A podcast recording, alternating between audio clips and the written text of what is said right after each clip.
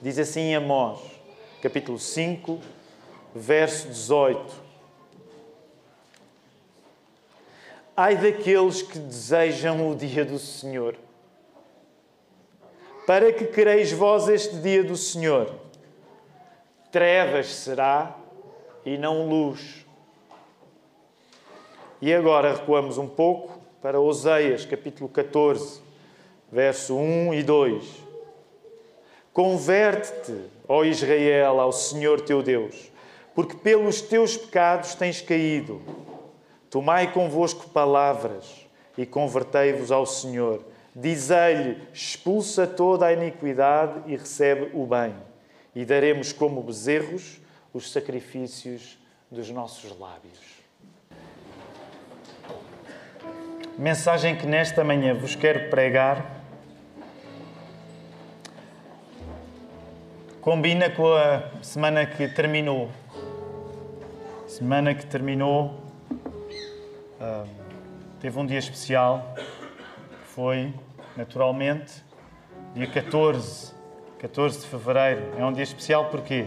Porquê é que é um dia especial, queridos irmãos? Porque o pastor Felipe faz anos, exatamente. Ouvi dizer que há celebrações em todo o mundo à custa disso. o nosso São Valentim.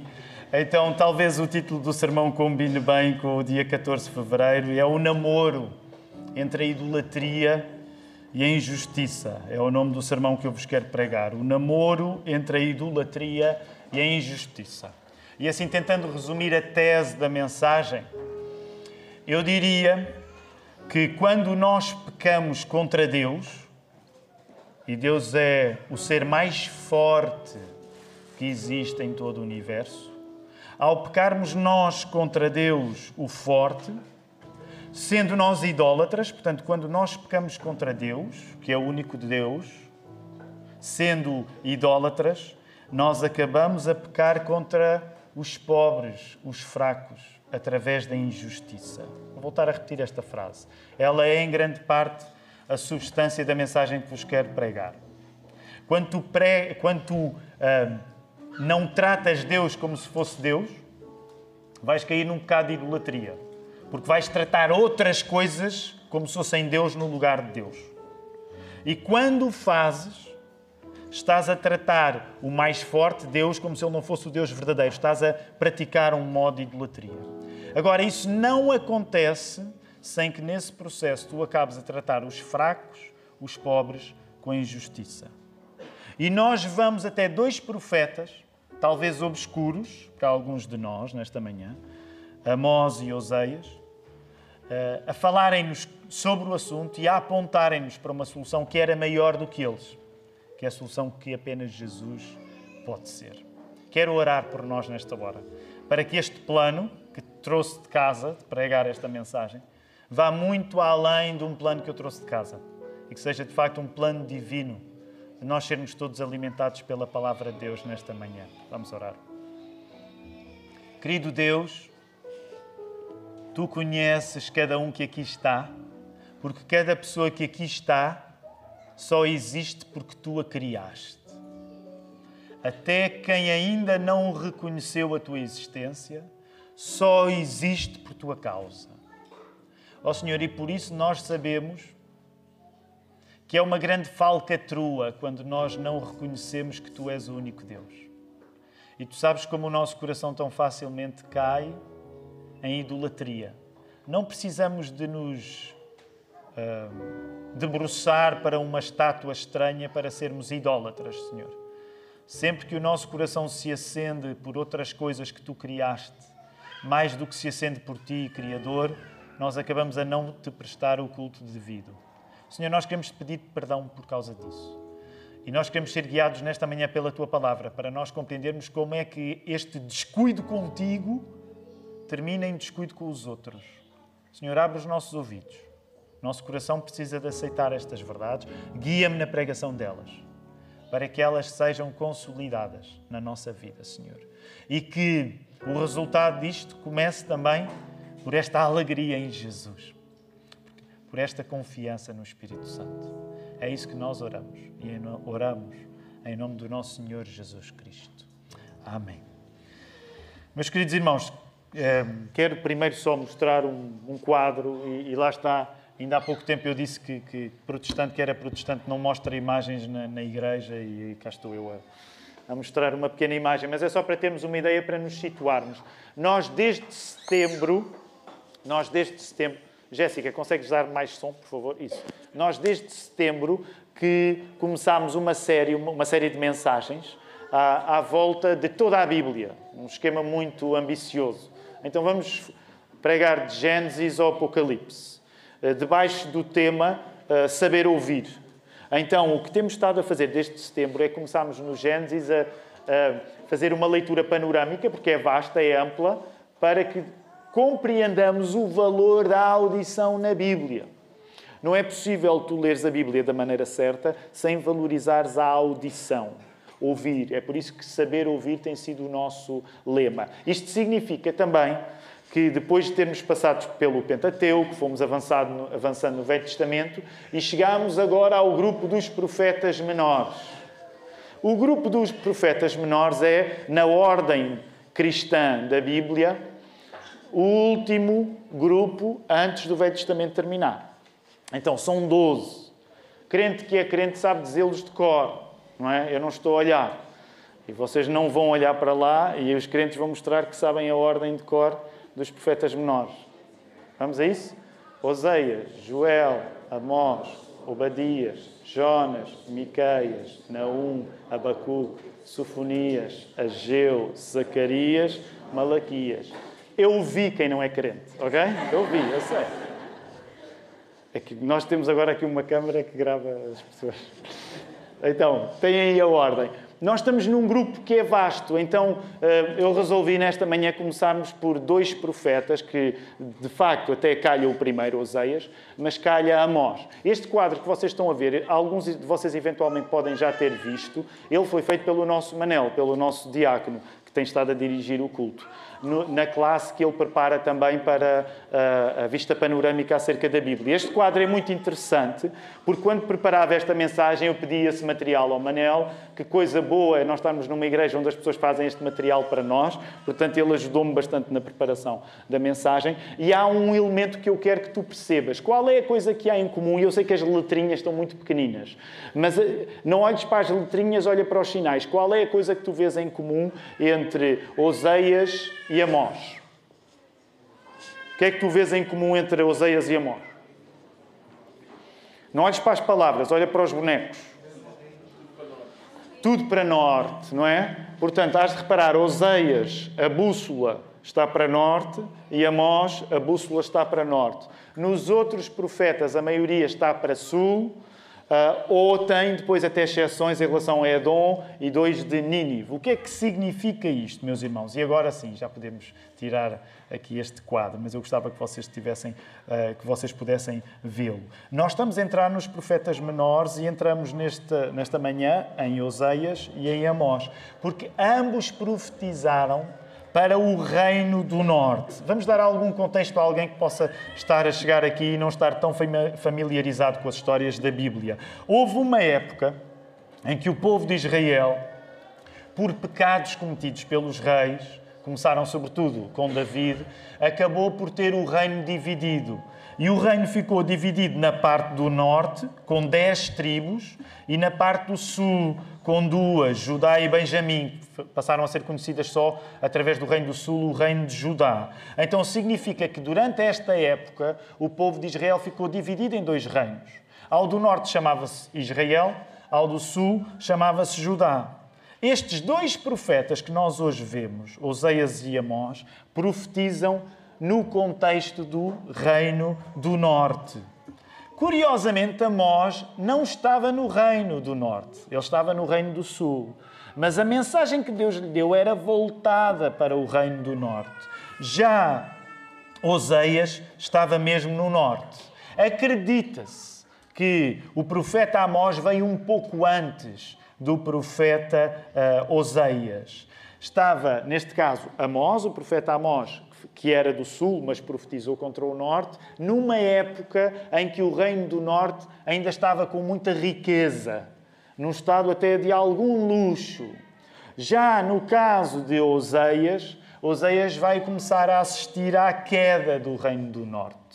Porque o Reino do Norte vai acabar por eh, cair primeiro do que o Reino do Sul. Primeiro caiu Samaria e uns tempos depois caiu Jerusalém. Sabem o que é que vai acabar por unir? Isto é uma nota à parte, mas sabem o que é que vai acabar por unir os judeus novamente? O que é que vai acabar por uni-los?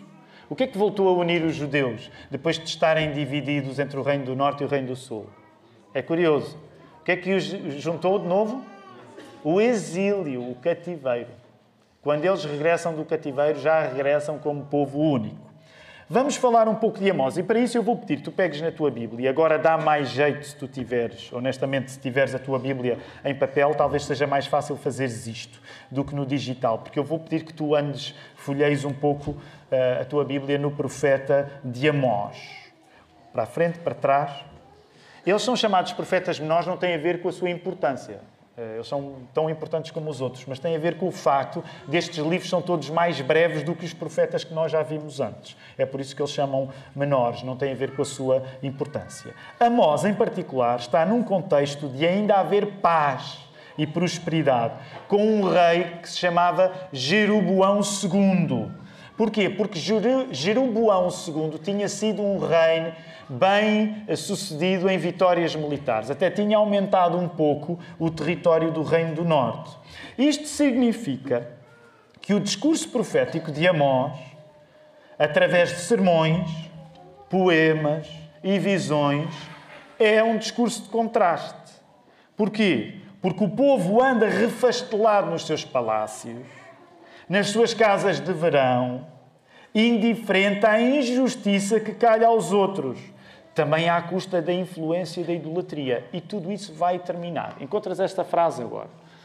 É uma frase longa, mas para resumir um pouco, okay, é um resumo uh, muito simplificador, neste caso, do profeta Amós.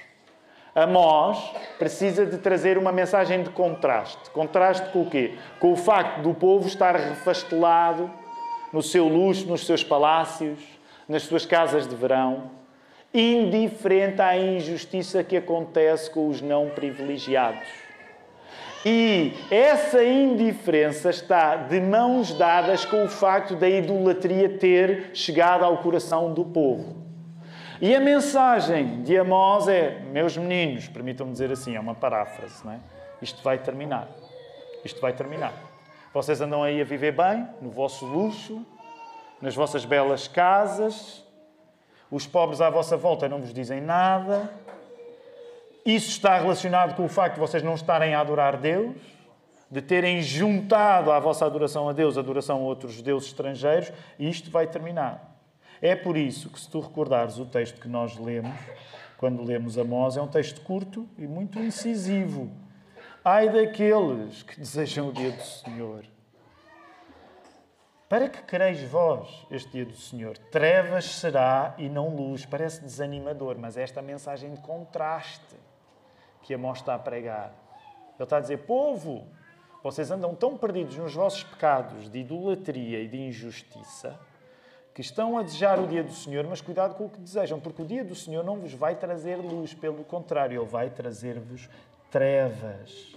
O dia do castigo do Senhor virá e será de trevas e não luz, e não haverá religião fingida que os livrará. Porque, por exemplo, vai agora até capítulo 5, só para passearmos um pouco aqui neste profeta. Capítulo 5, verso 21.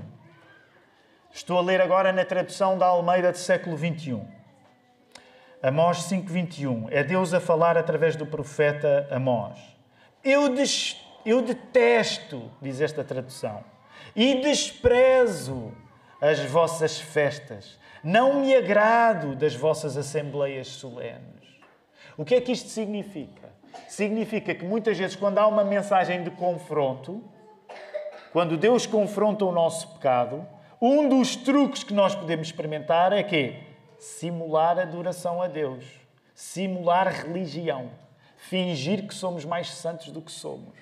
E o que o profeta Amós estava a dizer, a voz de Deus para aquele povo, é nem sequer se ponham a fingir com a vossa religião que não é verdadeira. Eu detesto, eu detesto as vossas festas solenes.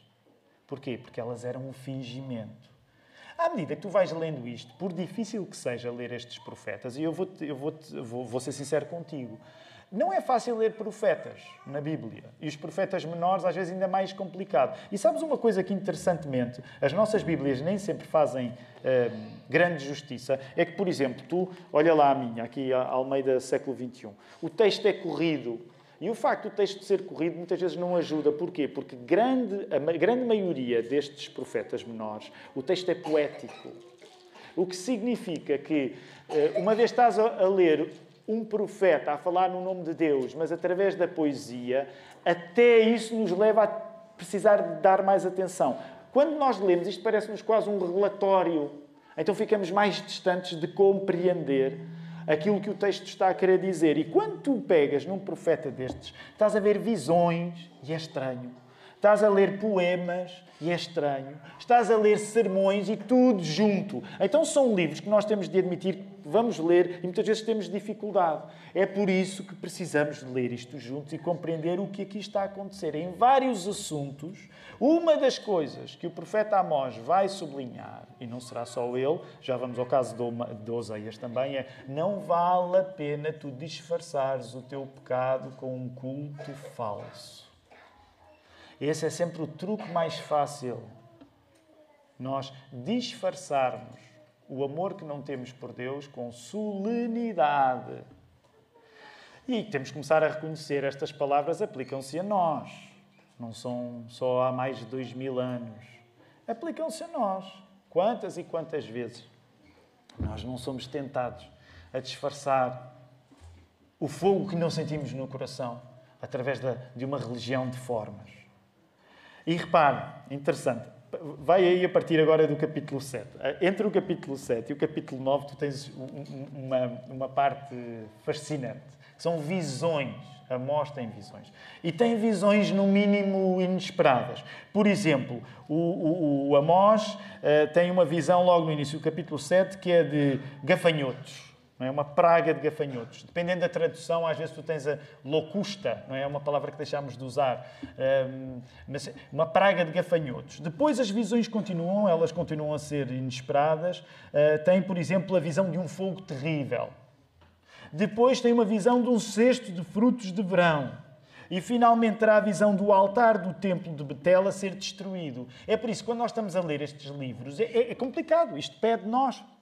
Porque se nós não fizermos contexto, parece assim um, um, uma enxurrada de visões estranhas, parece. Uh, uh, quero ser cuidadoso com esta comparação, até porque eu nunca me meti no que eu vou mencionar, eu nunca tomei uh, cogumelos, mas a coisa parece um bocado psicadélica, de facto. É? Lembra-se, eu falei nisso em Ezequiel, porque a visão atrás de visão e as coisas que, que às vezes são mais parecidas para nós é, é histórias que nós ouvíamos os nossos pais a contar nos anos 60. Alguns de vocês sobreviveram aos anos 60, não é? ainda estão cá para contar, mas sabem como é que foram os anos 60. E há coisas que a gente lê isto e que é isto? Parece uma trip, às vezes não é? Parece uma trip, parece uma coisa estranha. Tu precisas de te dedicar na leitura da Bíblia para não ficares com uma visão de que o profeta está a tripar ok? Portanto, uma das coisas que eu quero chamar a tua atenção é a leitura demorada da, da, palavra. E se leres em voz alta, como sabes, tenho falado nisto, tu precisas de ler em voz alta porque vais perceber um pouco melhor. Então, repara, há uma sequência de várias visões, mas no final, felizmente, felizmente, o final não termina neste tom de Deus vai castigar-vos. Vai aí até ao final do livro. Final do capítulo 9, Amós 9. Aliás, vamos ler ainda o 10, capítulo 9, verso 10, e depois tu vais ver a mudança. Todos os pecadores do meu povo morrerão pela espada. Os quais dizem o mal não nos alcançará nem nos atingirá. Porque este era um dos problemas do povo. O povo estava a viver bem, indiferente à injustiça, e julgavam isto. Deus não nos toca. Deus a nós não nos toca. E portanto, esta palavra, eles vão morrer, vão morrer à espada, porque Deus ia usar a invasão da Assíria como castigo. Mas felizmente há um final. Felizmente há um final feliz. Olha aí. Naquele dia, a partir do verso 11, levantarei o tabernáculo de David que está caído e repararei as suas brechas. Levantarei as suas ruínas e as reedificarei como nos dias antigos, para que eles possuam o restante de Edom e todas as nações chamadas pelo meu nome, diz o Senhor, que faz essas coisas. Dias virão, diz o Senhor, em que o que lavra seguirá logo ao que colhe, e o que pisa as uvas ao que lança a semente, e os montes destilarão vinho novo, e todas as colinas se derreterão. Também trarei do cativeiro o meu povo Israel, e eles reedificarão as cidades que estão em ruínas e habitarão nelas. Plantarão vinhas e beberão o seu vinho. Cultivarão pomares e comerão do seu fruto. Assim haverei de plantá-los na sua terra e não serão mais arrancados da terra que lhes dei, diz o Senhor teu Deus. É só o finalzinho, mas ainda bem que existe. Porque a maior parte do livro tu estás a ouvir um cenário negativo. Então, uma das coisas que eu quero dizer-te, para encerrarmos rapidamente o livro de Amós, e eu sei que estamos a fazê-lo apressadamente, é que o futuro vai ser bom. O futuro, depois de piorar, vai melhorar. E vai ser bom. E vai ser bom para o povo de Israel, na presença de um novo David. Toma nota aí, a ideia de novo David, porque ela vai ser importante já já. Haverá um novo David. Mas vai ser bom não só para o povo de Israel, mas para todos os povos que são chamados pelo povo de Deus. Toma nota disto. Rapidamente, vamos a Oseias. Oseias é uma história mais complicada, queridos irmãos. Vai lá, Oseias. Eu não vou ler, mas quero que tu leias. Até rimou. Vai lá, Oseias, ok? Oseias no, no, no início. Vai lá. Oseias. Oseias é uma história complicada. Vou-te só dar, dar tempo para tu leres o, o, primeiro verso e o segundo. Li. Oseias, capítulo 1, verso 1, verso 2.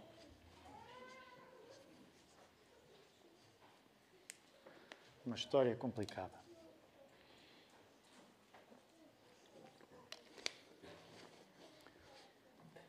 Já chegaste ao verso 2? Hum? Como assim?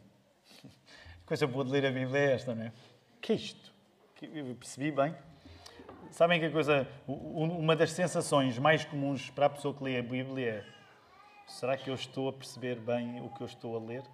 E é por isso também que a Igreja existe. Nós acreditamos que o esclarecimento é um dom comunitário. Então, deixa-me falar-te rapidamente de Oseias e eu, eu coloquei-te logo a ler dois versos estranhos, porque um, para tu ficar já de alguma maneira agitado por um livro. Um, que é um profeta menor, portanto, é alguém que está a cumprir um, o seu trabalho. Oseias escreveu por um período longo este seu livro. Há quem calcule que possa ter levado cerca de 25 anos. Portanto, imagina, uma coisa que tu lês rápido na Bíblia e que te parece uma coisa única, uh, do, feita do início ao fim, pode ter levado 25 anos. Portanto, tens aqui um, vários ingredientes no livro de Oseias. Uh, e, uma vez mais, à semelhança de Amós, a forma maioritária seria poética. Alguns de vocês eventualmente terão traduções onde o texto não parece todo corrido e aparece de uma forma poética, porque a maior parte do texto aparece em forma poética. Oseias faz uma coisa estranha, vamos lá falar acerca disso. Oseias casa-se com uma mulher adúltera, por ordem de Deus. Agora, é no mínimo estranho, certo? Daí que os teólogos discutem se a sua mulher de Oseias, como é que é o nome dela? Quem é que se lembra? Gomer. Discutem, será que ela era adúltera antes do casamento ou só se tornou adúltera depois? Isto envolve discussões de teólogos muito sérios, ok? Mas só para terem noção, porque é no mínimo uma ordem que a pessoa não espera. Então há discussões entre os teólogos se quando Oseias casou com Gomer ela já era adúltera ou se só traiu Oseias depois. E quando ele casa com esta mulher, eh, depois da traição dela, ele restaura. Mesmo já depois de traído, ele restaura a sua mulher, paga pelos danos associados à traição, e em todo este incrível perdão de Oseias, como marido traído, compara-se o que Deus faz com o seu povo Israel. Encontras essa frase agora aí. Em todo o perdão isso. Em todo o perdão que Oseias dá a Gomer, como marido traído que foi, é feita uma comparação entre aquilo que Deus faz conosco quando nós não somos fiéis a Ele. Então, em grande parte, a força do argumento do livro de Oseias está aqui. Um marido traído que ainda assim paga pelo prejuízo da traição da sua esposa, porque desta maneira simboliza aquilo que Deus faz por nós. Israel, o povo de Deus, trai do mesmo modo que Amós, no seu livro, já tinha denunciado, numa mistura de idolatria e injustiça diante das necessidades dos mais frágeis. Como é que o povo de Israel se comporta como a mulher que trai o seu marido? Aceitando outras fés, além da fé em Deus, e tornando-se indiferente ao sofrimento dos mais frágeis. O pecado de Israel é contra o forte, Deus, pela idolatria, e contra os fracos, os pobres, através da injustiça. Compreendes a ideia? Como é que se vê a infidelidade do povo de Deus naquela altura, lá no Reino do Norte? Em primeiro lugar, eles pecam contra Deus o forte, sendo idólatras, porque começaram a deixar-se influenciar por outras religiões. E em segundo lugar, essa influência das outras religiões torna-os insensíveis e eles tornam-se injustos. Como é que tu sabes que eles são injustos? Porque eles não ligam às pessoas que estão a sofrer eles não ligam aos pobres. E por isso, uma vez mais, a ideia que te falei ao início, o pecado que nós praticamos contra o mais forte que existe, que é Deus, através da idolatria, leva-nos a pecar contra os mais fracos, os pobres, através da injustiça. O povo de Deus anuncia, o profeta Oseias, vai acabar por pagar pelas consequências dos seus atos. Porquê? Porque a Síria viria e conquistaria. Samaria, a capital do norte, viria abaixo. Ainda assim, uma vez mais, e parecido com o profeta Amós, Deus havia de restaurar Israel. E agora folheia rapidamente. Capítulo 3 de Oseias. Nessa figura de Oseias resgatar a sua mulher. Tu tens a importância do marido traído que ainda assim vai além da traição que sofreu. Se avançares depois, por exemplo, para o capítulo 11, o amor do Senhor é tão bonito. O capítulo 11 é mesmo bonito. Se fores muito preguiçoso e não conseguires ler nada, lê, por favor, hoje ainda este capítulo 11. É muito bonito. Vê só o início. Quando Israel era menino, eu o amei e do Egito chamei o meu filho. Então, no capítulo 11 e no capítulo 14, uma vez mais, tu vais ter um sinal de que, apesar de ser incontornável o castigo vir, o castigo tem de vir, mas o castigo não vai ser o ponto final. Deus é misericordioso. Deus ama o seu povo. Deus não trata o seu povo a partir apenas das suas falhas. Deus trata o seu povo a partir da misericórdia que sente, a partir do amor que tem. E por isso mesmo, essa esperança que Amós já tinha falado, não é só uma esperança nacional, como vimos, é uma esperança internacional. Vai aí até ao final, capítulo 14. 14. Oseias 14, verso 7. Os que habitavam à sua sombra voltarão renascerão como o trigo e florescerão como a videira. A sua fama será como a do vinho do Líbano. Curiosamente, ainda por cima, agora nós temos pessoas com origens libanesas. O Gustavo ontem falou-me da sua origem libanesa, não é?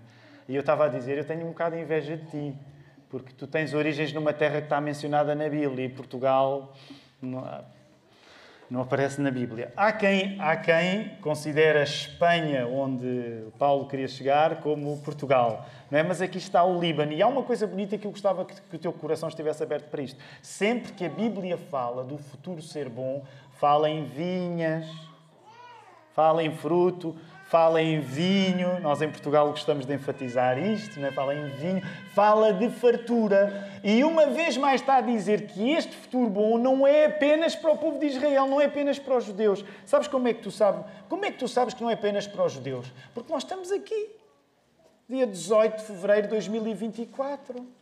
Nós estamos aqui, em Lisboa, não sendo judeus, Eventualmente poderemos ter alguns judeus entre nós, mas acredito que seremos uma maioria de não-judeus, de gentios, e aqui estamos nós, porque esta mensagem de misericórdia ao ser cumprida por um novo David, e já vamos lá rápido, rápido, ao ser cumprida por um novo David, deixou de ser uma esperança apenas para a nação de Israel e tornou-se uma esperança para todas as nações. O céu, até para portugueses, tem espaço. É isto, é disto que estes profetas estão a falar também. Até para nós há espaço.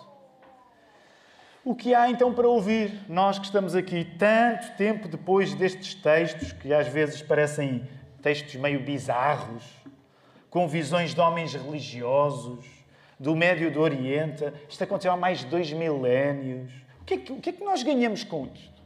Que é que eu posso levar para casa, Tiago? Tu podes estar a perguntar. O que é que eu levo daqui? Deixa-me dizer o que tu levas daqui. Quando tu te afastas da palavra de Deus, como o povo de Israel se afastava. Quando tu começas a negociar a fé que tens em Jesus com outras fés, com outras convicções, quando tu eventualmente até melhoras a tua vida materialmente e vais ganhando uma certa indiferença para quem não está a ter a boa vida que tu tens. Portanto, quando tu cais no pecado da idolatria, colocando à frente de Deus outras coisas, e quando falamos no pecado de idolatria, uma vez mais eu quero dizer, tu não precisas te baixar à estátua de um Deus estranho para ser idólatra. Tu só precisas de pôr alguma coisa no lugar de Deus. A partir do momento que tu vives para outra coisa que não Deus, tu já estás a tornar essa coisa para que vives o teu próprio Deus. Portanto, sempre que tu negocias a tua fé em Jesus com outras coisas, pode ser a tua profissão, pode ser o teu desejo de sucesso, pode ser a tua vida amorosa. Sempre que outra coisa ocupa o lugar de Deus, tu já estás a cair no pecado de idolatria. E a ironia triste é que quando tu cais no pecado de idolatria, como não estás a servir o Deus verdadeiro, não estás a ter o mesmo padrão de elevação que o Deus verdadeiro te pede, tu começas a ser indiferente às pessoas que sofrem à tua volta. Então, quando tu te afastas da palavra de Deus, como o povo de Israel se afastava, negociando a sua fé com outras fés, enriquecendo enquanto outros empobreciam, é todo um programa de idolatria e injustiça que está a acontecer. A idolatria sempre leva à injustiça porque um Deus falso não exige perfeição. Porquê é que a idolatria leva sempre à injustiça? Porque um Deus falso é um Deus que se dá bem com as coisas erradas que tu fazes. Porque é que nós somos fábricas de ídolos, como dizia João Calvino? Porque nós escolhemos deuses à altura do pecado que queremos cometer. E deixa-me dizer, o mercado de ídolos é infindável. Tu vais sempre descobrir uma fé à medida do pecado que queres cometer. Porquê é que é tão difícil acreditar em Deus? Porque Deus é perfeito. E agora vou-te dizer uma coisa que Tu, eventualmente, até já ouviste. Sabes qual é o padrão que um Deus perfeito pede às pessoas que acreditam nele? Como é que é o padrão que um Deus perfeito pede às pessoas que acreditam nele? É um padrão de quê? Nada mais, nada menos. É essa a expectativa que Deus tem para ti. Deus quer que tu sejas perfeito. Portanto, sede vós perfeitos, como perfeito é vosso Pai Celeste, disse Jesus. É por isso que nós não gostamos de ser cristãos porque sabemos que Deus está a pedir uma coisa que nós sabemos que não somos ainda capazes de dar, a perfeição. Mas acontece que a perfeição que Deus está a pedir de ti não é baseada naquilo que tu fazes por Ele. É baseada naquilo que Deus faz por ti. Porquê é que tu te deixas atrair por fazer compromissos com a tua fé? Ah, eu sou cristão, mas eu posso arranjar aqui um jeito de acomodar mais isto. Ah, eu sou cristão, mas eu posso arranjar aqui um modo de não obedecer àquilo que Deus me pede. Porquê? Porque, porque os deuses falsos são os deuses mais porreiros de todos. Eles são sempre simpáticos com o teu pecado. Um Deus verdadeiro é outra história. O Deus verdadeiro pede perfeição. E a partir do momento que há perfeição, por exemplo, não dá, permitam-me dizer esta palavra, não dá para endrominar Deus com um culto falso. Tu até podes, repara, tu podes me enganar a mim com um culto falso. Eu não sei o que é que vai no teu coração esta noite. Eu não tenho visão raio-x para ver o teu coração. Tu a mim consegues me enganar. Mas tu não consegues enganar um Deus perfeito. Eu sou imperfeito. Eu sou enganável. Mas o Deus perfeito não é enganável. Portanto, até por causa disso, a hipocrisia no nosso culto é sempre uma má solução. É por isso que Amós É por isso que Oseias deixavam este recado. É fundamental tu saberes ouvir a palavra de Deus, porque sem a palavra de Deus, qualquer fé tem a mesma validade. E com esse nivelamento por baixo, ficam também por baixo os teus padrões de justiça. Encontras aí essa frase. Porquê é que tu precisas de saber ouvir? Porque se tu não estiveres a ouvir a palavra de Deus, se tu não estiveres a ouvir a palavra de Deus, tu vais começar a ter qualquer fé como intercambiável. A ser cristianismo, se é islamismo, se é judaísmo, se é agnosticismo, se é ateísmo, é indiferente. Então tu vais passar a achar que as coisas são todas iguais, porque o teu padrão de perfeição foi abandonado quando tu deixaste de ouvir a palavra de Deus. Quando tu ouves a palavra de Deus, tu estás a deixar que Deus continue a ser perfeito contigo. Então o que é que acontece? Como tu começas a nivelar as coisas por baixo, o teu próprio critério de justiça começa a ser nivelado por baixo também. A ironia triste é que hoje nós julgamos que podemos manter alto o padrão da justiça ao mesmo tempo que mantemos alto o padrão da idolatria.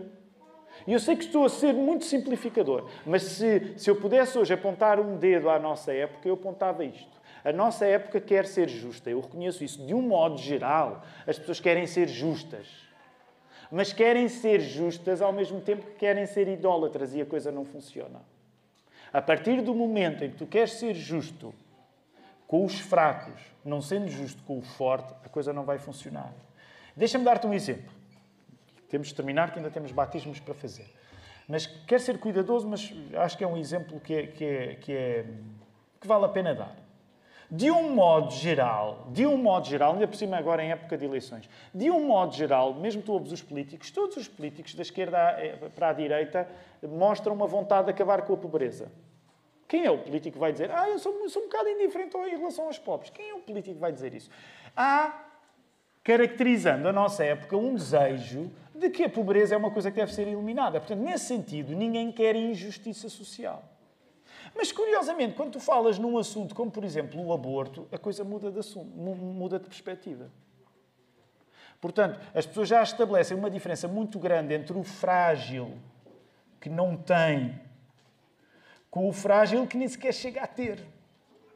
Portanto, significa que as pessoas vão querer alguns padrões de justiça elevados para aquilo que veem, mas para os frágeis que não se veem ainda, o padrão pode começar a descer de nível. Compreendem a ideia? É por isso que nós, como cristãos, nós, aquilo que nós defendemos não é marcado por uma escolha política. É marcado por princípios bíblicos. E porquê é que uma vez mais é importante dizer isto? Porque eu não consigo ler Oseias e não consigo ler Amós sem pensar que, infelizmente, nós andamos a separar coisas que Deus junta. Nós não podemos separar a nossa preocupação da idolatria com a nossa preocupação da injustiça. Infelizmente, muitas vezes andamos a fazer. Porquê? Porque começámos a seguir agendas políticas e não agendas bíblicas. Quando tu lês a Bíblia, as duas coisas vêm junto. Pessoas que não querem adorar outro Deus não querem tratar mal os outros. Pessoas que querem honrar o forte que é Deus, querem cuidar do fraco que é o pobre. As coisas não vêm separadas. E por causa disso, as tuas escolhas não podem ficar marcadas pela política, venhas tu da esquerda ou da direita, mas têm de ser marcadas pela palavra de Deus. Não é a palavra de Deus que tem de se adaptar às tuas convicções políticas. São as tuas convicções políticas que se têm de adaptar à, à palavra de Deus. É assim que deve ser. Vamos terminar. E terminamos, claro, qual era aquele aspecto que eu tinha mencionado para tu tomares nota? Eu, a determinada altura, falei em alguém e disse: sublinha aí, porque eu vou voltar aí. Quem é, quem é que era essa pessoa? Que eu disse: guarda aí esse pensamento. O novo David. Sabes quem é o novo David? O novo David é Jesus. Aquilo que Amós Aquilo que Oseias não viram, porque Jesus veio depois deles, era o novo David de quem eles falavam. Jesus é o segredo para curar a nossa idolatria. E Jesus é o segredo para curar a nossa injustiça. Sabes porquê? Porque Jesus não foi tratado como o verdadeiro Deus e isso foi a maior injustiça que o mundo já viu acontecer. Jesus, que devia ter sido recebido como o verdadeiro Deus que ele é, foi tratado como se fosse um ídolo como um homem que queria ser mais do que realmente era. E isso foi a maior injustiça que aconteceu na história do mundo. Quando nós reconhecemos Jesus como o verdadeiro e único Deus, recebemos dele a justiça perfeita de olhar para a nossa fé nele, nos perdoar todo o mal. Tu encontras essa frase, é a última que eu quero partilhar contigo. Quando tu reconheces Jesus como o verdadeiro Deus, tu recebes dele a justiça perfeita que olha para a nossa fé nele e nos perdoa o mal. Nós somos chamados para uma vida de abandono da idolatria e somos chamados para uma vida de abandono da injustiça. Se tu me perguntares, Tiago, explica-me lá isso na perfeição. Eu não sei explicar na perfeição. Porque a minha perfeição está dependente do meu encontro rosto a rosto com Jesus. Só aí é que eu vou ser perfeito. Eu sei que já fui feito perfeito, porque a perfeição de Jesus já me atingiu, já fui redimido pela perfeição de Jesus, mas somos uh, trabalhos em desenvolvimento até estarmos na presença dele. Então significa que tu só vais contar com a minha perfeição e com a tua, quando confias em Jesus, quando estiveres na presença dele. Porque aí o que é em espelho, obscuro, será rosto a rosto, como diz 1 Coríntios 13. Então, eu não te sei explicar isto na perfeição, mas eu sei te dizer, com o meu coração a funcionar, com a minha cabeça a funcionar, que aquilo que Jesus fez por nós exige a obediência de fazermos por Ele o que Ele nos pede. E esta manhã isso é ilustrado nas águas. Quando nós reconhecemos com fé que Jesus é mesmo o Deus verdadeiro, nós ouvimos as palavras dele, nós sabemos ouvir as palavras de Jesus, confiando naquilo que ele nos pede. Uma das coisas que, curiosamente, Jesus nos pediu é que todos aqueles que confessassem que ele era Deus fossem batizados. É tão especial que hoje nós podemos ver isto a acontecer diante dos nossos olhos. Não foi apenas um ponto do sermão mas vai ser uma visão para nós. Eu quero dar a oportunidade nesta hora, nós gostamos de fazer isto, nós vamos cantar ainda antes, certo? Cantamos antes ainda, ah, mas depois, na altura dos batismos, nós gostamos de dar a oportunidade aos mais novos de se poderem chegar. Agora, não se esqueçam, mais novos, têm de fazer isso com muita ordem, que isto é uma igreja batista, ok? Portanto, tem de ser muito ordenadamente. Mas os vossos pais, com muito jeitinho, quando o cântico terminar e nós começarmos a chegar ali ao batistério, eles vão deixar-vos que vocês possam a chegar. Vocês não vão tapar a vista a ninguém, está bem? Mas vocês vão poder ficar ali um pouco mais próximo para verem o Caio e a Carolina a descerem às águas. Querido Deus, nós agradecemos-te porque aquilo que tu fazes na nossa vida não são apenas ideias, não são apenas projetos ou sonhos, mas são histórias reais. Nós agradecemos nesta manhã pela vida do Caio, pela vida da Carolina, pelo testemunho de confiança que eles deram em Jesus. Para muitos de nós que já o fizemos no passado, isso deixa-nos sempre emocionados, porque a verdade é que tu que és Pai, Filho e Espírito Santo, Jesus não tem falhado nunca conosco. Nós temos falhado várias vezes, mas Jesus não tem falhado nunca conosco.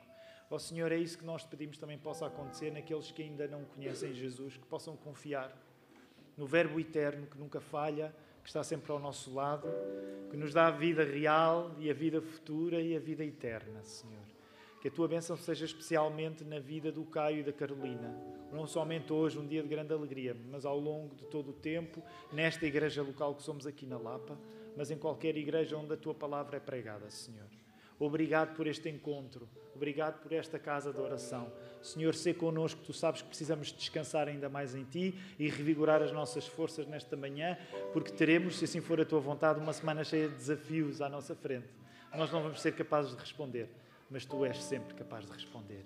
É por isso que nós te pedimos que o nosso testemunho seja de esperança para tantos que à nossa volta estão tão carentes dela. Recebam também, por isso, a graça do nosso Senhor. Que a graça do Senhor Jesus Cristo, o amor de Deus Pai e a comunhão do Espírito Santo sejam com todos vós, agora e para sempre.